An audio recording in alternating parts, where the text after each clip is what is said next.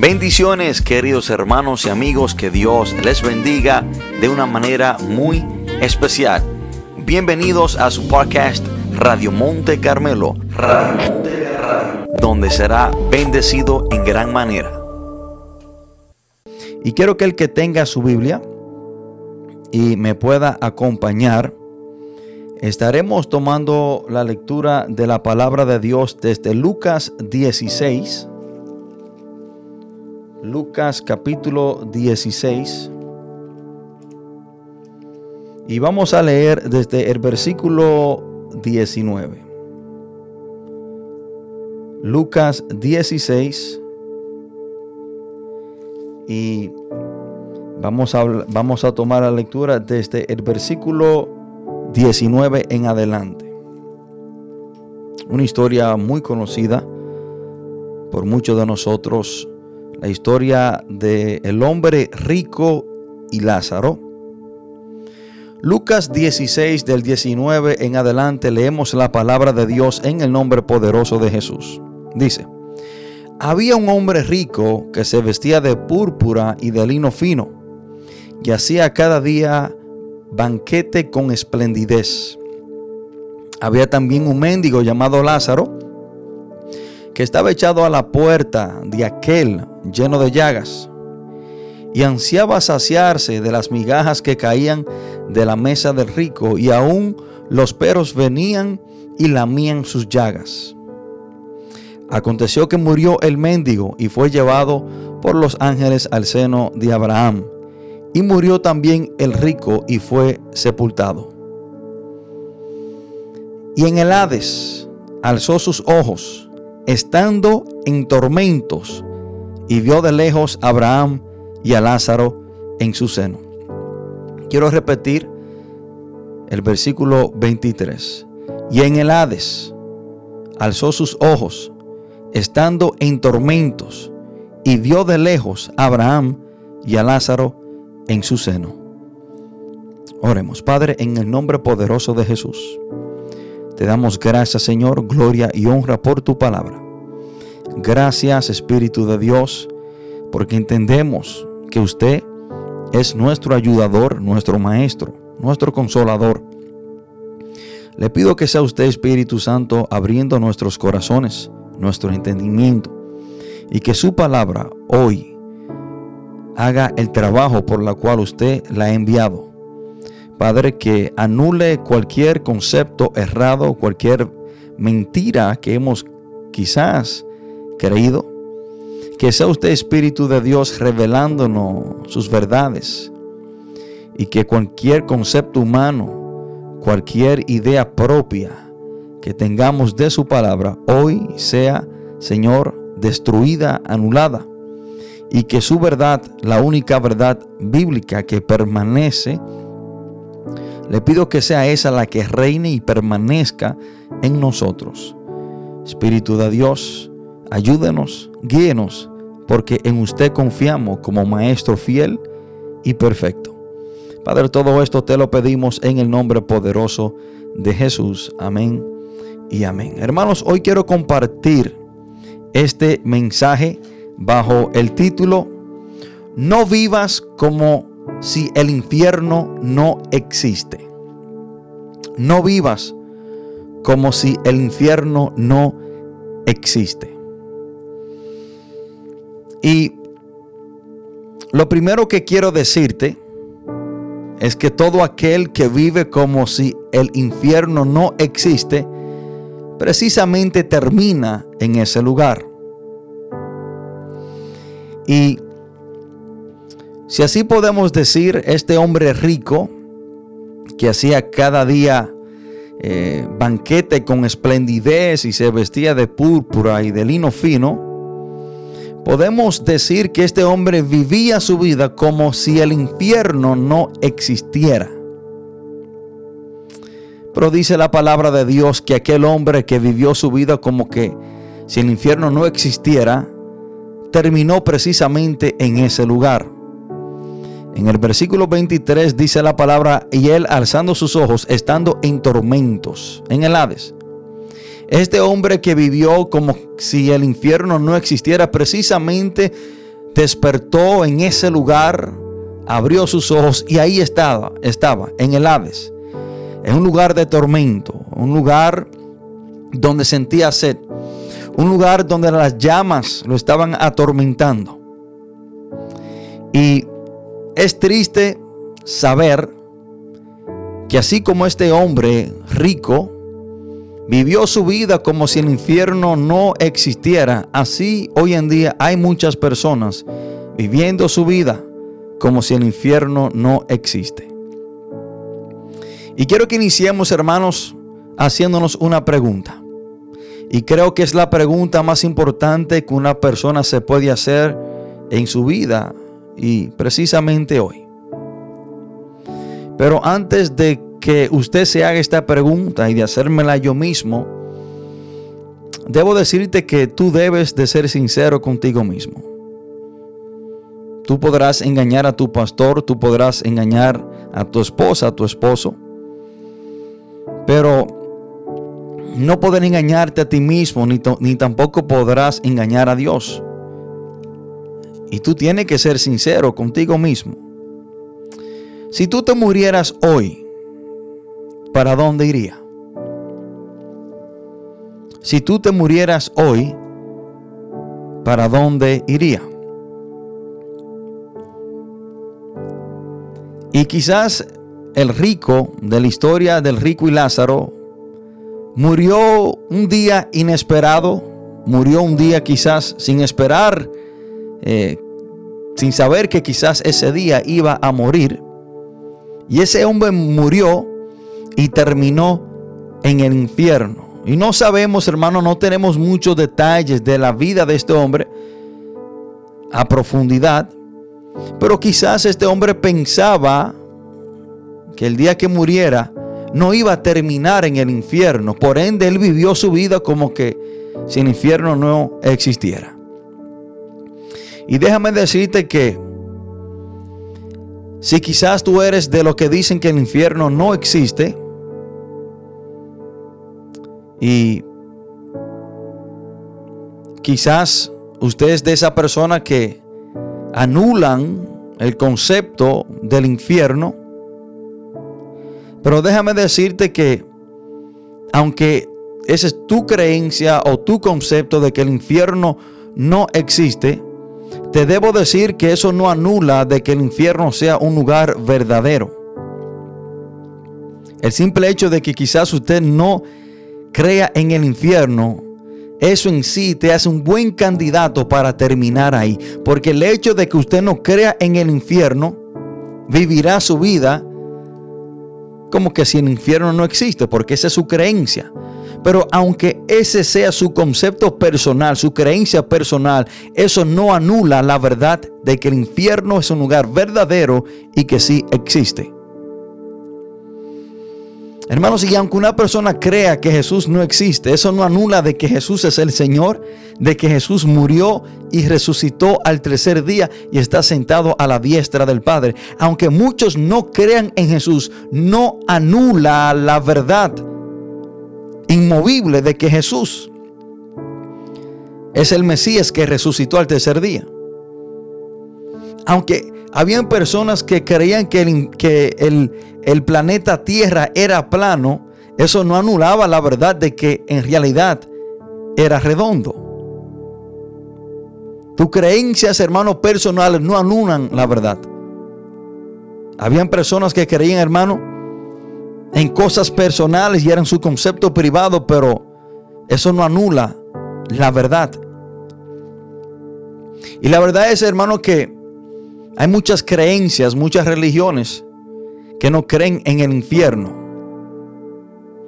Y quizás viven su vida como si el infierno no, no existe o no creen en el infierno. Porque se le hace más fácil vivir su vida así. No tienen ese peso de conciencia de que algún día podrían terminar en ese lugar llamado infierno. Por ende se hacen pensar, se dicen a sí mismos que el infierno no existe. Y así se le hace más fácil vivir una vida sin, ningún, sin ninguna culpabilidad o sin ningún temor o resentimiento de terminar en este lugar. Entre ellos, hermanos, tenemos a los testigos de, de Jehová, que anulan la doctrina del infierno. Eh, su fundador, Charles Taze Russell, en el 1984 fue el que fundó los testigos de Jehová. Y él mismo, hermano, anuló la doctrina del infierno. Él dijo que el infierno no existe y lo sacó de acuerdo a ellos de la Biblia. Pero Charles Taze Russell podrá decir y, y, murió pensando que en el infierno no existía, pero le aseguro que terminó y se despertó en ese lugar, porque todo aquel que vive su vida como que si el infierno no existe, precisamente termina en ese lugar. Hermanos, la verdad es que la Biblia constantemente nos advierte de este horrible y horrendo lugar llamado infierno. Hermanos, en la Biblia, en el Nuevo Testamento, hay 162 referencias sobre el infierno. Y lo más importante, hermano, de esto es que 70 de esas referencias del infierno fueron dichas por nuestro Señor Jesucristo, incluyendo la historia de hoy. Y si usted habla con un testigo de Jehová o de esa persona que no creen en el infierno, y si ellos te los retan a buscarle una referencia bíblica donde Jesús mismo habla del infierno y usted lo lleva a Lucas 16 del 19 en adelante y usted le lee esta historia y le van a decir, no, esto es una parábola. De la manera que muchos hermanos quieren anular el infierno cuando hablamos de esta historia y dicen que no, que esta historia que Jesús relata del rico y Lázaro no es una historia verídica, que no es una historia verdadera, sino que Jesús la relata como una parábola. Y déjeme decirle, hermano, que en ningún momento, y lo impactante de esta historia es, hermano, que Jesús en ningún momento dice que es una parábola. En ningún momento Jesús hace la introducción o, nos dice que esto es una parábola. ¿Y qué es una parábola? Bueno, una parábola, hermano, es una historia que se cuenta para explicar una verdad compleja a través de ejemplos cotidianos. Jesús contó parábolas para enseñar el Evangelio a sus discípulos. Jesús, una parábola es una semejanza de, de algo cotidiano, de algo del diario vivir, que Jesús la usaba para enseñar algo divino pero en ningún momento, hermano, Jesús dice que esto es una parábola. Y déjeme decirle que en ninguna de las 39 parábolas de los cuatro evangelios, en ninguna de ellas hay nombres mencionados. En ninguna de las 39 parábolas que tenemos en los cuatro evangelios, en ninguna de ellas se mencionan nombres verdaderos mas sin embargo, entendemos y sabemos que esto es, no es una parábola porque Jesús dio nombres en esta historia. Dio el nombre de Lázaro y Abraham, nombres de personas verdaderas y genuinas. Sin embargo, hermano, podemos entender y estar seguros de que esto no es una parábola. Aquí Jesús habló con nombres y personas todo aquel que quiere usar la excusa de que esto es una parábola, en realidad no tiene ninguna. Hermanos, o sea que esta ilustración, esta historia que vemos aquí, hermano, no es una ilustración, no es una semejanza, es una historia verídica con personajes verdaderos. Ahora, cuando Jesús está relatando esta historia, dice en el versículo 22, y aconteció que murió el mendigo y fue llevado por los ángeles al seno de Abraham, y murió también el rico y fue sepultado. Y en el Hades alzó sus ojos estando en tormento, y vio de lejos a Abraham y a Lázaro en su seno. El hombre rico vivió una vida como si el infierno no existiera. Y quiero decirte que, y quiero hablarte de esta historia para que tú no cometas el mismo error que este hombre. Hermano, porque es difícil encontrarte con la realidad cuando ya la tiene encima.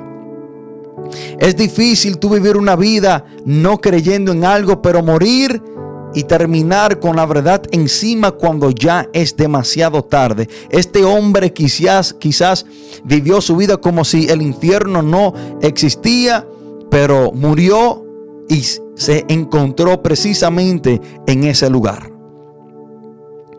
Es difícil vivir una vida como si el infierno no existe y tener que despertar ahí. Hoy vengo a decirte que es mejor despertar hoy aquí en la tierra, recibir a Cristo como tu único y suficiente Salvador y librarte de terminar toda una eternidad en el infierno que tener que despertar ahí. Es mejor despertar ahora. Es mejor tú abrir tus ojos y enfocarte en Cristo Jesús, poner tu vista en Cristo Jesús, que tener que despertar en el infierno. Ahora, ¿cuándo sucedió esto? ¿Cuándo despertó el hombre rico en ese lugar? ¿Cuándo, ¿Cuándo sucedió esto en la vida de este hombre? Esto sucedió, este hombre despertó en el infierno después de la muerte. Ahora, entendemos hermano que la muerte no es el final de la historia. Y aunque a ninguno de nosotros en realidad nos gusta pensar en la muerte, pero vemos en esta historia, hermano, que murió el justo Lázaro y también murió el hombre que en realidad era injusto, no creía en Dios, no vivía una vida piadosa.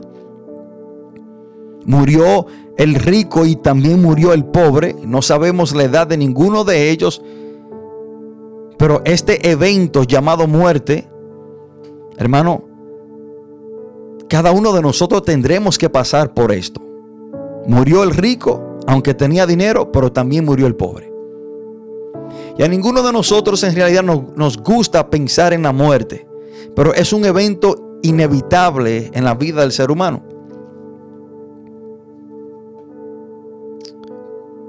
Dentro del proceso de la vida también está la muerte. Ahora, aunque no nos guste pensar en la muerte, hay momentos en los que tenemos pocas opciones.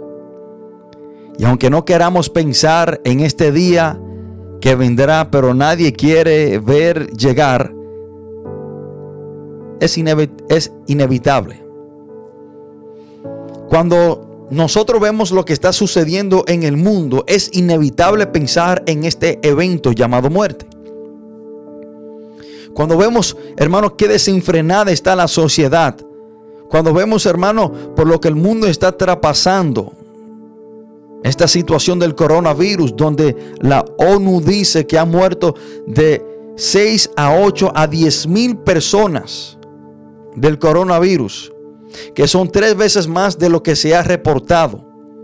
O sea que el número de personas que se, que han muerto del coronavirus en realidad son tres veces más de lo que se ha reportado. Es inevitable pensar, hermano, en la muerte. Cuando hoy en día estamos viviendo y traspasando por una guerra entre Ucrania y Rusia, donde han muerto 5 mil soldados rusos y 2.800 civiles ucranios. 2.899 civiles ucranios. Es inevitable pensar en la muerte, hermano, cuando lo que en un día era un rumor de guerra ya no es un rumor, sino que es un hecho. Antes, hermano, solamente habían rumores entre la guerra de, Rusia y Ucrania. Hoy ya eso no es un rumor, es un hecho. Entonces es inevitable pensar en este evento llamado muerte cuando se está hablando de que se acerca una hambruna mundial a causa de esta guerra.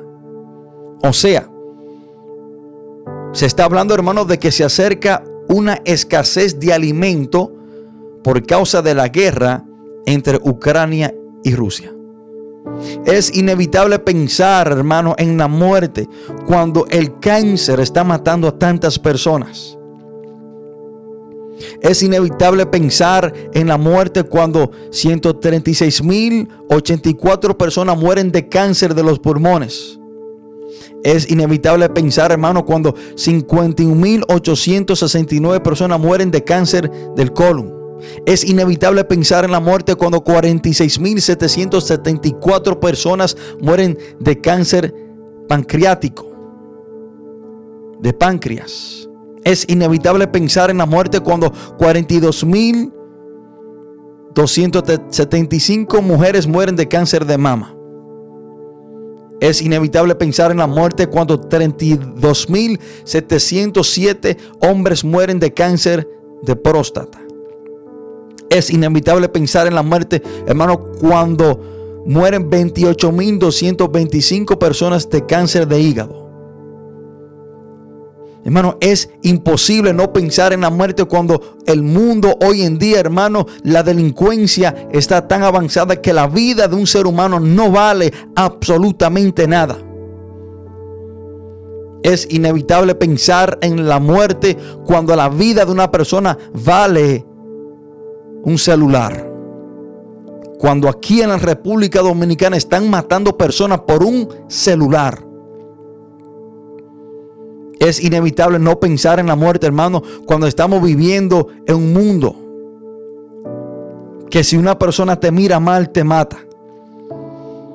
Es inevitable pensar en la muerte en un mundo donde hay personas que mueren por infracciones tráficas. Vi, hermano, un hombre porque otro chofer como que se le cruzó adelante, salió del vehículo aló por su arma de fuego una 9 milímetros y se la descargó encima. Porque solamente se le atravesó en el camino en su vehículo. Es inevitable pensar en la muerte, hermano, cuando la vida del ser humano hoy en día en los ojos de esta sociedad no tiene ningún valor. Escuché un hombre que mató a otro porque le debía 100 pesos. Hay una historia de un hermano que mató a su hermano porque el padre de ellos le trajo un picapollo para los dos. Y aunque esto suene jocoso, es triste y es verdad. Y el hermano se lo comió completo y no le dejó la mitad a su otro porque estaba durmiendo. Este se despertó y lo mató. Hermano, es inevitable no pensar en la muerte cuando estamos viviendo en un mundo entregado, desenfrenado en el pecado. Es inevitable no pensar en la muerte, hermanos. Cuando estamos viviendo en un mundo donde el valor de la vida humana, hermano, no tiene absolutamente ningún valor. Es inevitable no pensar en la muerte cuando en los Estados Unidos, hermano, todos los estados han aprobado el aborto. Y en el mundo 65 países lo han aprobado, donde la vida de un ser vivo dentro de, su madre no tiene valor y vale, vale hermano solamente el capricho de su madre. Si a esa mujer se le metió en su cabeza matar a ese niño dentro de ella por cualquier razón, por cualquier capricho, tiene el derecho de hacerlo. Es inevitable pensar en la muerte en un mundo tan malvado en el cual estamos viviendo donde por la delincuencia, hermano, que, que está traspasando el país, usted sale a la calle, quizás usted no sabe si va a regresar a su casa. Es inevitable pensar en la muerte cuando estamos viviendo en el mundo en el cual estamos viviendo. Que a lo malo le llama bueno y a lo bueno malo, a lo agrio dulce y a lo dulce agrio.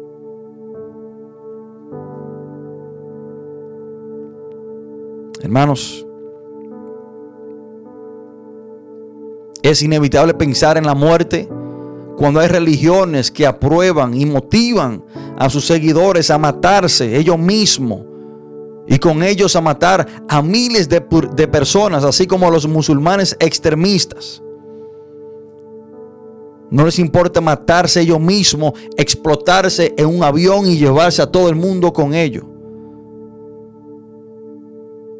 Hermano, es inevitable pensar en la muerte cuando la Biblia, la palabra de Dios, la Biblia, hermano, que es así como dijo el doctor J. Ernesto Contreras.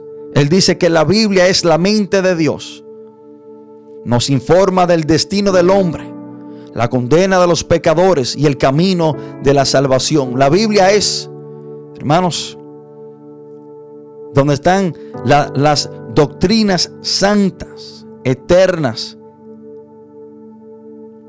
Y son justos todos sus preceptos.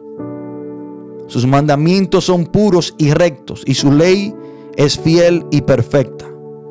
Con su luz nos alumbra los ojos de la mente, el espíritu y el alma. Nos enseña a vivir como santos. Da consuelo y fortalece a todos. Es más dulce que miel del panal y deseable más que el oro afinado. Es inevitable pensar en la muerte cuando este libro, la Biblia, la palabra de Dios, nos habla de este gran evento llamado muerte. Es inevitable pensar en la muerte cuando la Biblia nos habla de ella. Un amigo una vez dijo, ¿para qué enamorarme de la vida si estoy casado con la muerte? Y quizás el hombre rico vivía su vida como si el infierno no existiera porque nunca pensó que la muerte le iba a visitar.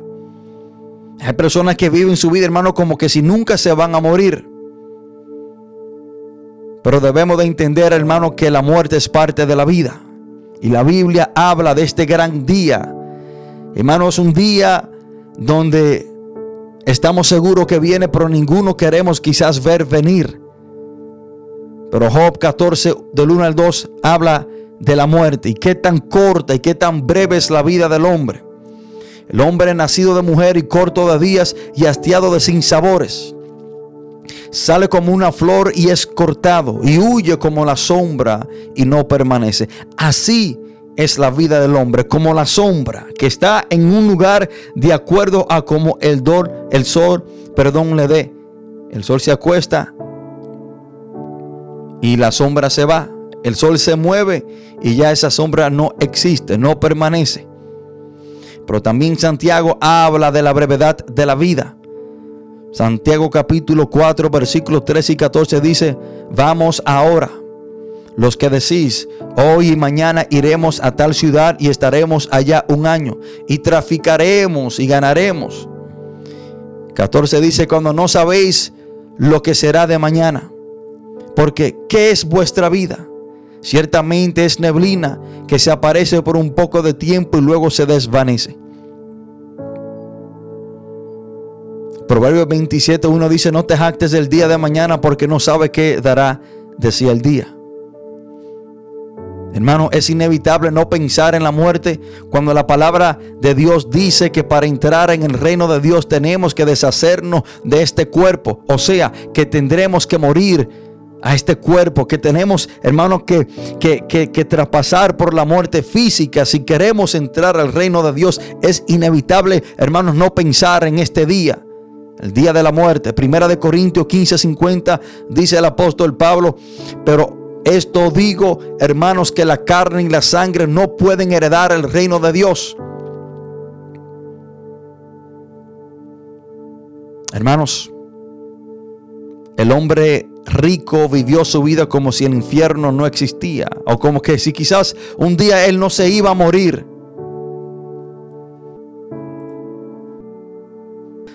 Y por un hombre del cual tenemos su nombre, Solamente le sabemos por su estado social, un hombre rico. Vivió su vida como que si el infierno no existiera. Y dice la palabra de Dios que precisamente en ese lugar despertó. Ahora, hermanos, ya que sabemos que la muerte es parte de la vida, ya que sabemos que todos vamos a traspasar por ese evento llamado muerte, la próxima y gran pregunta es, ¿Para dónde iremos después de la muerte física? Después que usted muera, ¿para dónde usted irá?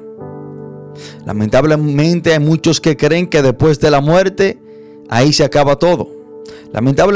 lamentablemente muchos creen que la muerte es el final de la historia y que ahí se termina absolutamente todo. Algunos creen que después que mueren, eh, todo queda borrado y es como que si nunca hubiesen existiera y ahí se termina absolutamente todo. Pero déjame decirte que la muerte no es el final de la historia.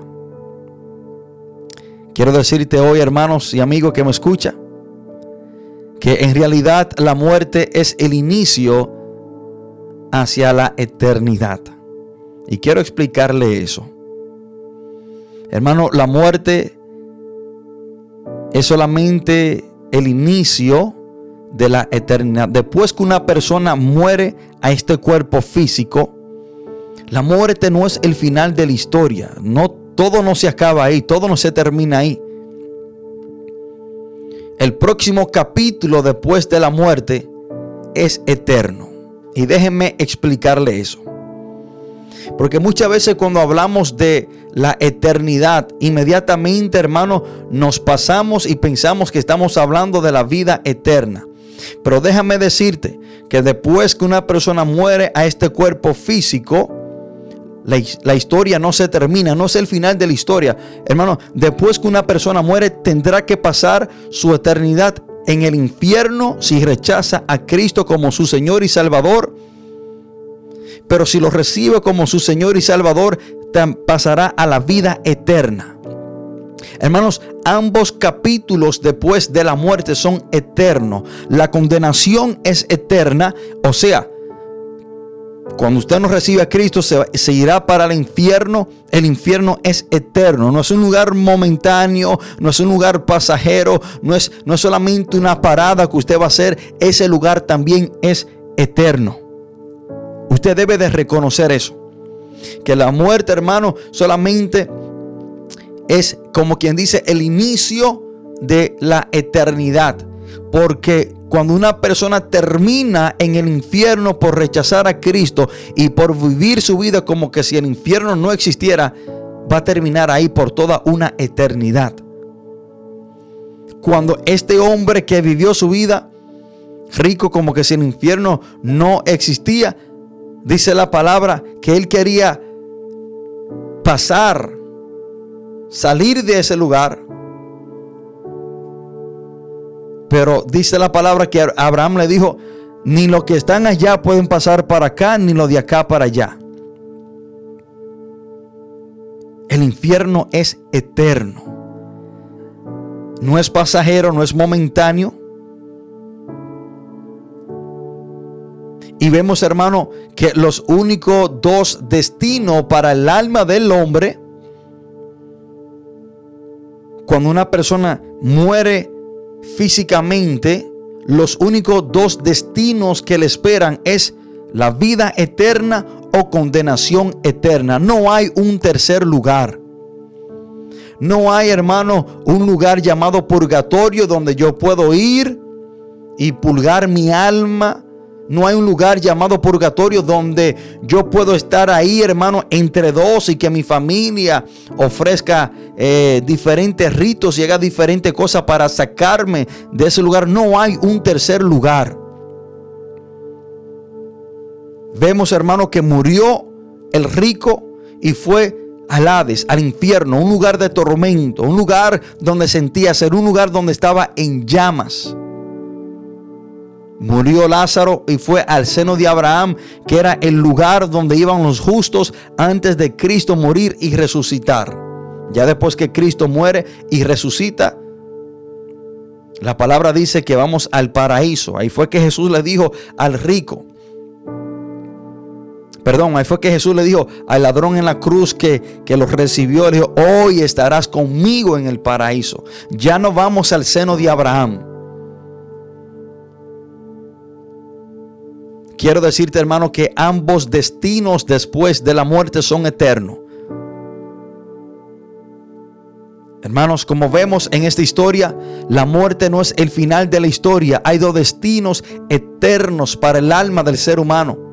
Y ambos destinos son eternos. La condenación, o sea, el infierno es eterno y también la salvación es eterna. Muchas veces, hermanos, cuando hablamos de la eternidad, solo pensamos en, la salvación, pero también el infierno es eterno. La muerte para los que rechazan a Cristo es muerte eterna y la vida es vida eterna para los que creen en Cristo Jesús como su Señor y Salvador. Hermanos, y debemos de preguntarnos cómo una persona termina en uno de estos dos lugares. Juan capítulo 3, del 16 al 18, nos dice cómo una persona termina en uno de estos dos lugares eternos. Juan 3:16 dice la palabra, porque de tal manera amó Dios al mundo que ha dado a su Hijo unigénito para que todo aquel que en él cree no se pierda, mas tenga vida eterna. Porque no envió Dios a su Hijo al mundo para condenar al mundo, sino para que el mundo sea salvo por él. El 18 preste la atención. Dice, el que en él cree no es condenado, pero el que no cree ya ha sido condenado porque no ha creído en el nombre del unigénito Hijo de Dios.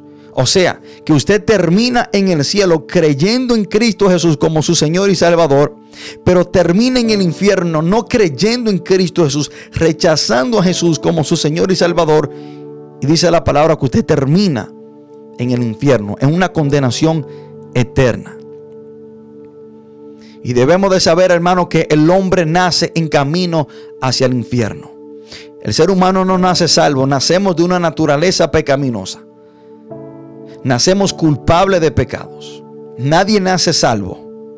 Sin embargo, al contrario, la persona nace en camino para el infierno. Ahora, esa persona se desvía, se sale del camino que lo conduce hacia el infierno cuando viene a los pies de Cristo, que es el camino que nos conduce al Padre. El camino del hombre naturalmente. El hombre nace en camino hacia el infierno. El hombre no nace salvo. Y el desvío que, que tenemos, hermano, de, de desviarnos del infierno es recibiendo perdón de pecado por nuestro Señor Jesús. Y Él es el camino que nos lleva al cielo. Romanos 6:23 dice, porque la paga del pecado es la muerte. Si usted muere, hermano, siendo culpable de sus pecados, no recibiendo perdón de sus pecados, el cual nos ofrece Cristo Jesús por su derramamiento de sangre en la cruz del Calvario, usted muere culpable de sus pecados y terminará en la muerte eterna, o sea, en el infierno. Mas cuando viene a Cristo se desvía de ese camino, recibe perdón de pecado y es justificado, hermano, y es perdonado y heredará el reino de Dios y el camino suyo para ir al cielo es Cristo Jesús. Hermano, el único desvío para el infierno es Cristo, el único camino que nos conduce al reino de Dios. Hermano, el infierno es seguro, más la salvación es una opción. El hombre nace en camino hacia el infierno hasta que toma la decisión de recibir a Cristo como su Señor y Salvador, hermano, y es salvo. entonces Cristo Jesús se convierte en su camino para llegar al, al cielo, al reino de Dios. Es lamentable ver personas que dicen que lo único que se llevan es lo que disfrutan aquí en la tierra. Quizás el hombre rico pensaba eso, por eso hacía tanta, tantos banquetes con esplendidez y se, se vestía como le daba su santa gana, con púrpura y lino fino. Quizás él tenía este concepto que tiene mucho, que lo único que tú te llevas cuando mueres es lo que tú gozas aquí en la tierra. Déjame decirte que lo que tú disfruta aquí en la tierra, quizás sea lo que te lleve al infierno. Porque para muchas personas el disfrutar es pecar, es tener muchas mujeres, es beber alcohol y emborracharse, es robar, es vender droga, es infidelidad. Quizás para muchos eso es lo, que a ellos le llaman disfrutar, pero lo que tú disfrutas aquí en la tierra, quizás y es muy probable que sea lo que te conduzca al infierno. Para concluir, quiero dar, hermano,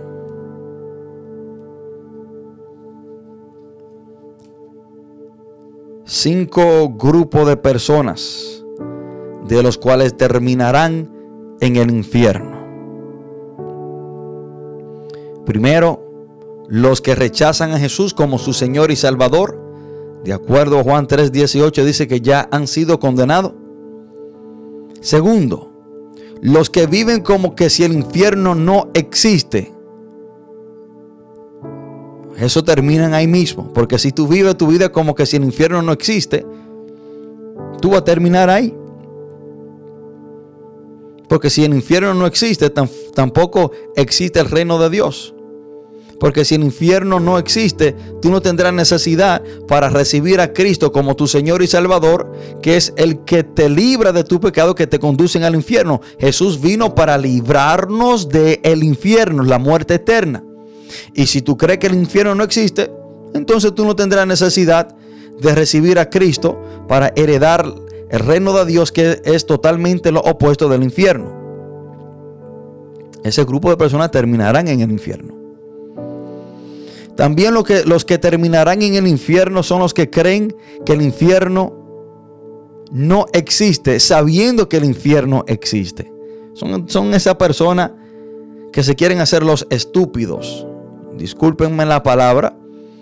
Ellos saben que el infierno existe, pero se quieren engañar a ellos mismos que el infierno no existe para pecar y no tener ningún peso de conciencia. Eso también terminarán en el infierno. Pero también los que terminarán en el infierno son los que creen en Jesús y saben que el infierno existe, pero viven su vida practicando el pecado. De ahí es que Jesús le dijo algunos que creían en Él, que hacían milagro en su nombre, apartaos de mí, hacedores de maldad, nunca os conocí. Y dice la palabra que algunos dirán, pero Señor, en tu nombre echamos fuera de demonios, en tu nombre sanamos a los enfermos. Y Jesús les dijo, aunque me conocieron y pronunciaron mi nombre y sabían que yo era el Señor y, y tenían fe y hicieron milagro en mi nombre, nunca los conocí porque practicaban el mal.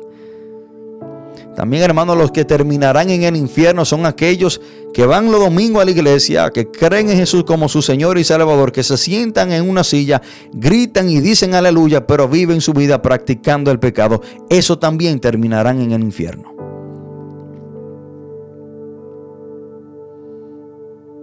También, hermanos, los que terminarán en el infierno son los que mueren con rencor y sin perdonar. Y déjame decirte que el odio y el rencor te hace un buen candidato para terminar en el infierno. Primera de Corintios capítulo 6 versículo 9 en adelante. Ahí tenemos lo que a mí me gusta llamarle la lista negra de Dios. Dios nos da con lujos y detalles las personas que terminarán en el infierno si no se arrepienten de esos pecados. Y se lo quiero leer, le quiero leer la lista negra de Dios. Primera de Corintios capítulo 6 del 9 en adelante dice, "No sabéis que los injustos no heredarán el reino de Dios. No erráis, ni los fornicarios, ni los idólatras, ni los adúlteros, ni los afeminados, ni los que se echan con varones." Ni los ladrones, ni los ávaros, ni los borrachos, ni los maldicientes, ni los estafadores heredarán el reino de Dios. Hermanos y amigos, dentro de los muchos engaños que el diablo le ha inyectado a la humanidad, dentro de las muchas mentiras fatales que están llevando a muchas personas al infierno, esta es una de ellas. Que el infierno no existe. Y cuando tú vives tu vida como que si el infierno no existe, precisamente terminará ahí. Ahí te va a despertar. El hombre rico vivió su vida como que si el infierno no existiera. Murió y ahí mismo alzó sus ojos en el Hades. Te digo que es mejor despertar ahora, aquí en la tierra, despertar poner tu vista en Cristo Jesús, recibirlo como tu Señor y Salvador, porque si no despierta aquí en la tierra, tendrás que despertar en el infierno. donde no hay salida, donde no hay ninguna alternativa. Por eso te digo, vive tu vida como que el infierno existe. Y sí existe. Entendiendo que ese lugar tenemos y debemos de evadirlo bajo todo costo. Y la única manera de evadir el infierno es entregándole nuestra vida a Jesucristo como nuestro Señor y Salvador y viviendo de acuerdo a su palabra.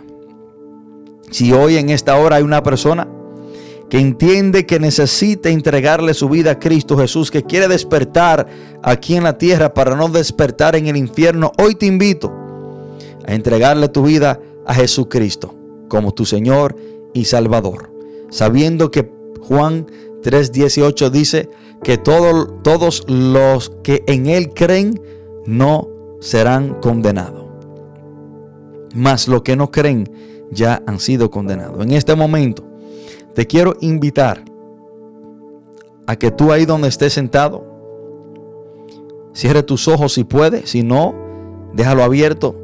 Pero sí te pido que haga esta oración de todo corazón y que le entregue tu vida a Jesús. Cree en Jesús como tu Señor y Salvador y serás salvo. Jesús es el único desvío. Jesús, hermano, es la única alternativa para evadir, evitar este horrendo y horrible lugar llamado infierno. No hay otra manera. No hay otra forma en la cual usted y yo podamos evitar terminar en este lugar si no es creyendo en Jesucristo como nuestro Señor y Salvador. Te invito a hacer esta oración. Repita, Padre, en el nombre de Jesús. Te pido perdón por todos mis pecados. Reconozco que soy un pecador. Hoy le entrego mi vida a Jesús yo confieso que Él murió y resucitó al tercer día por el perdón de mis pecados. Yo confieso que Jesús es el único camino que me lleva al cielo. Jesús es el único camino al Padre. Hoy Jesús, te recibo como mi único y suficiente Salvador. Gracias Padre por hoy recibirme como tu hijo o como tu hija. Y gracias Señor, porque hoy usted ha escrito mi nombre en el libro de la vida para no borrarlo jamás. Padre, todo esto te lo pedimos en el nombre poderoso de Jesús. Amén y amén.